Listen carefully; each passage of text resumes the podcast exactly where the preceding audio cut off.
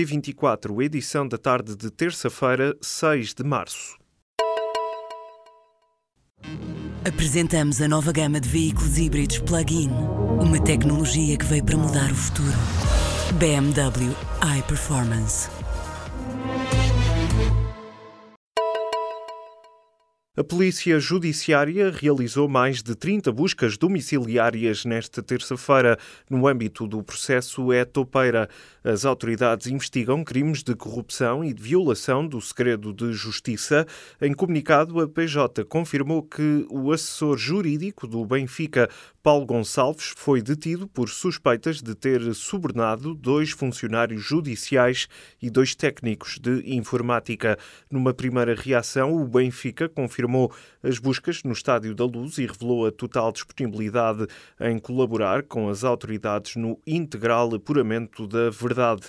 O público sabe que, além de Paulo Gonçalves, foi detido um técnico de informática do Instituto de Gestão Financeira e Equipamentos da Justiça. A operação envolveu cerca de 50 elementos da PJ, um juiz de instrução criminal e dois magistrados do Ministério Público.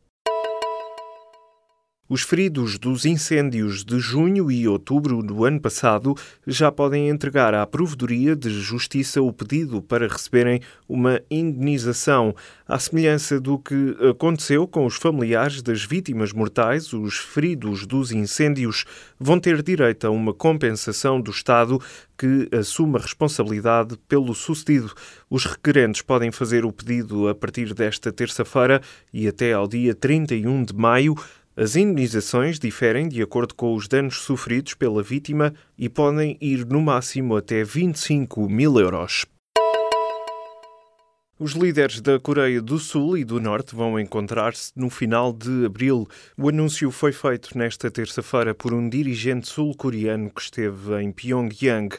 A ideia de um encontro entre os dois líderes já tinha sido avançada durante a visita da delegação norte-coreana ao Sul. A cimeira deverá ser realizada na fronteira. O dirigente de Seul explicou que o líder Kim Jong-un não tem razões para possuir armas nucleares desde que a segurança seja garantida e as ameaças militares contra Pyongyang sejam retiradas. O governo britânico promete uma resposta apropriada e robusta caso se venha a provar que Moscou está envolvida no caso do envenenamento do antigo espião russo. Sergei Skripal e a filha estão em estado grave depois de terem sido expostos a uma substância para já desconhecida no passado sábado, numa zona comercial em Salisbury, a 140 quilómetros de Londres. O antigo espião foi um dos quatro prisioneiros que Moscou libertou em troca da libertação de 10 espiões detidos nos Estados Unidos. O Kremlin diz-se pronto a cooperar com as autoridades inglesas.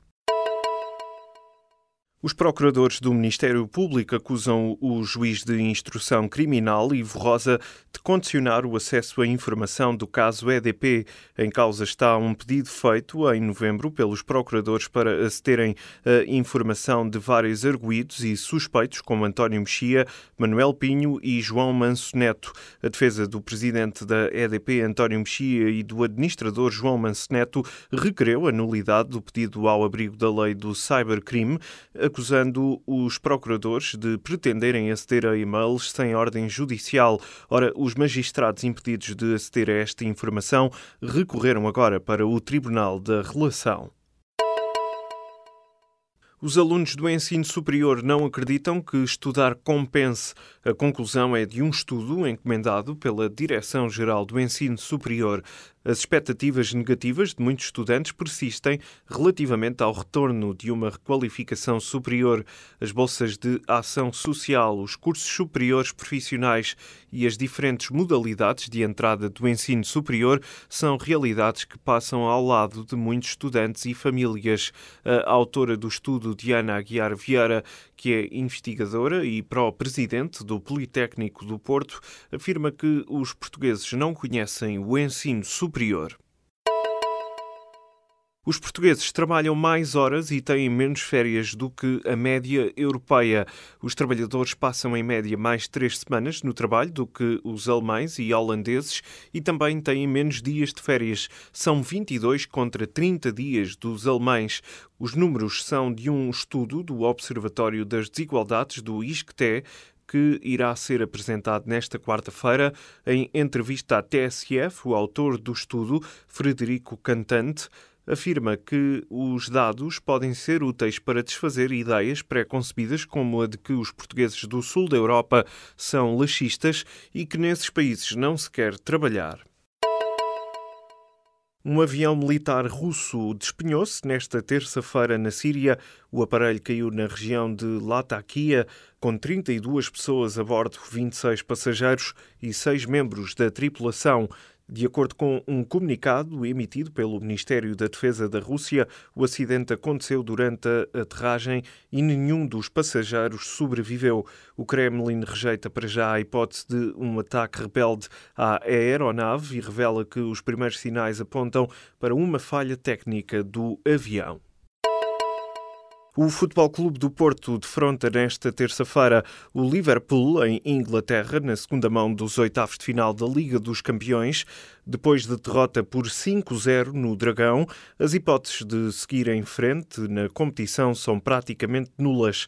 No outro jogo da noite, o Paris Saint-Germain recebe o bicampeão europeu, o Real Madrid, no Parque dos Príncipes. Os campeões franceses não podem contar com o brasileiro Neymar para anular a desvantagem de dois golos. Ambos os jogos da Liga dos Campeões estão marcados para quando faltarem 15 minutos para as 8 da noite. É inaugurada nesta terça-feira uma exposição sobre a vida e obra de José Saramago em São Paulo, no Brasil. A obra será composta por filmes e objetos pessoais do escritor português. A mostra Saramago, os pontos e a vista estará patente até 3 de junho no Farol Santander, em São Paulo. A curadoria da exposição é de Marcelo Dantas, ex-diretor artístico do Museu de Língua Portuguesa.